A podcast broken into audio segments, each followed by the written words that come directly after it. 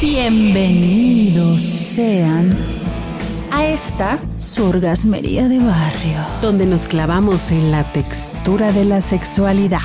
Mi nombre es Nadia Serrano y soy la mala influencer. La mala influencer. Yo soy Angélica García, la tulipán gordito.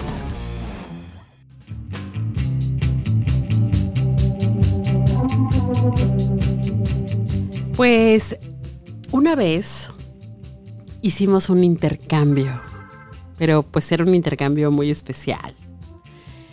Era un intercambio en el que nos queríamos sentir como mujeres muy empoderadas y entonces nos regalamos vibradores. Ándale, qué, qué buenos Sí. regalos. Estuvo padre, fíjate la experiencia, porque recuerdo que recorrimos varias sex shop buscando el que más te ajustara, más te acomodara, con el que más te sentías mejor. Y nos lo regalamos entre amigas, estuvo padre. Hay que hacer uno. Pues va. Fíjate que ahora toda la industria del sexo y de los juguetes sexuales ha estado muy, muy, muy, muy dirigido hacia las mujeres. Ahora los diseños son maravillosos, son muy estéticos, muy lindos, muy monos, colores brillantes, muy femeninos, sí.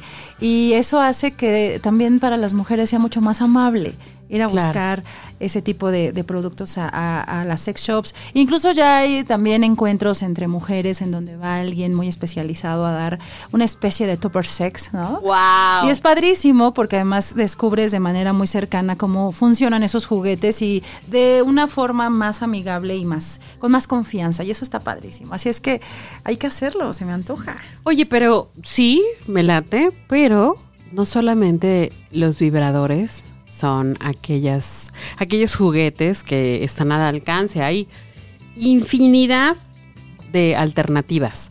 Sí, pues hay toda una serie de productos estimulantes que tienen el nombre cosmética sexual y lo que es la juguetería, en donde hay pues toda la serie de productos que ya conocemos como los dildos vibradores, incluso muñecas, muñecos ya, ¿no? Con esa cuestión de igualdad de género también lo hay acá. Y también, ¿sabes? Hay toda esta serie de, de amarres y de cosas chidas con todo este rollo de el BDSM. Mamarre, mamarre, con razón. Ahora viene de ahí esa canción. Pues la onda del sadomasoquismo, que también es bastante agradable. Y fíjate que un tip, o no un tip, sino un dato, las mujeres somos las que más compramos.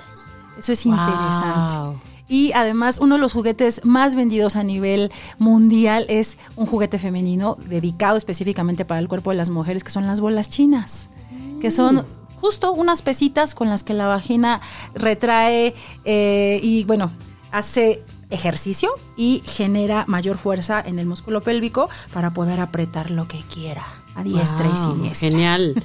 Entonces, a ver, hay una clasificación de juguetes, es lo que me estás tratando de decir.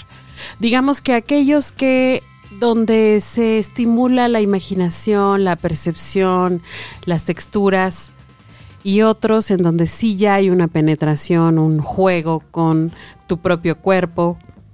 En una solo es cosmética, que es todo lo que te embarras, ¿no? Que son con diferencias, eh, perdón, con diferentes estimulaciones, ya sea de temperatura, de eh, orgasmos o de sensación, y eso es cuestiones eh, que se colocan en la piel. Y otros son dispositivos de diferentes formas y de diferentes, con diferentes usos para estimular diferentes partes del cuerpo. Ok. Los disfraces, ¿qué serían?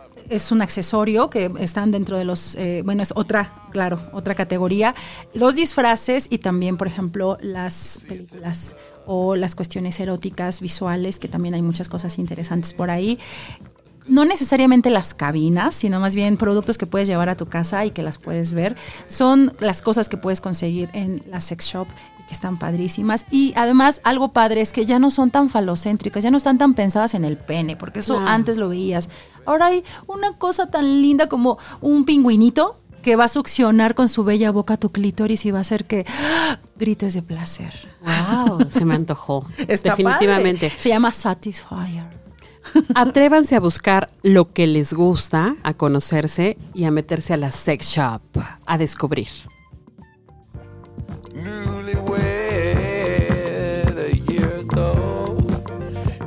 still checking each other out.